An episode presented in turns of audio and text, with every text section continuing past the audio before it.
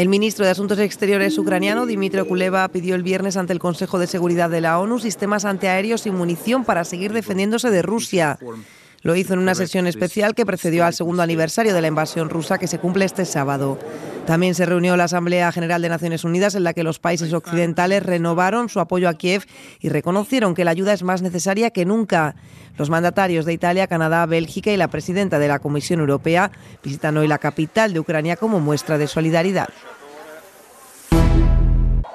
El Ministerio de Sanidad de Gaza, dirigido por Hamas, afirma que la pasada madrugada murieron casi 100 personas en ataques nocturnos en toda la franja, lo que eleva la cifra total de fallecidos a casi 30.000 después de 20 semanas de guerra. Representantes israelíes se encuentran en París para mantener conversaciones con Estados Unidos, Qatar y Egipto sobre un posible alto el fuego. El secretario de Estado estadounidense Anthony Blinken se reunió este viernes en Buenos Aires con el presidente de Argentina, Javier Milei. El mandatario aseguró que su país ha decidido volver al lado de Occidente. Blinken resaltó el papel de Argentina como integrante importante de la coalición global en apoyo de Ucrania y anticipó la posible celebración de una cumbre con países de América Latina para seguir recabando apoyos en la región. El secretario de Estado también manifestó su disposición para apoyar a Argentina en su recuperación económica.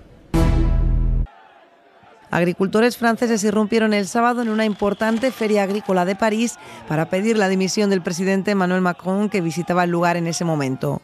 Docenas de tractores recorrieron la capital francesa. Los agricultores han estado protestando en toda Europa reclamando mejores ingresos y quejándose de lo que consideran competencia desleal de los productos ucranianos. En Austria, la justicia condenó al ex canciller Sebastian Kurz a ocho meses de libertad condicional por un delito de falso testimonio.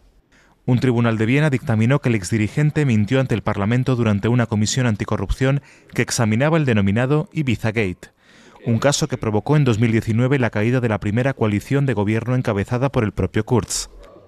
El exdirigente conservador de 37 años declaró a la prensa a la salida del tribunal que recurriría con optimismo una decisión sorprendente e injusta. En México, el presidente Andrés Manuel López Obrador se justificó por haber divulgado en una rueda de prensa el número telefónico de la corresponsal del New York Times. La periodista publicó un artículo sobre los presuntos nexos del mandatario con el narcotráfico.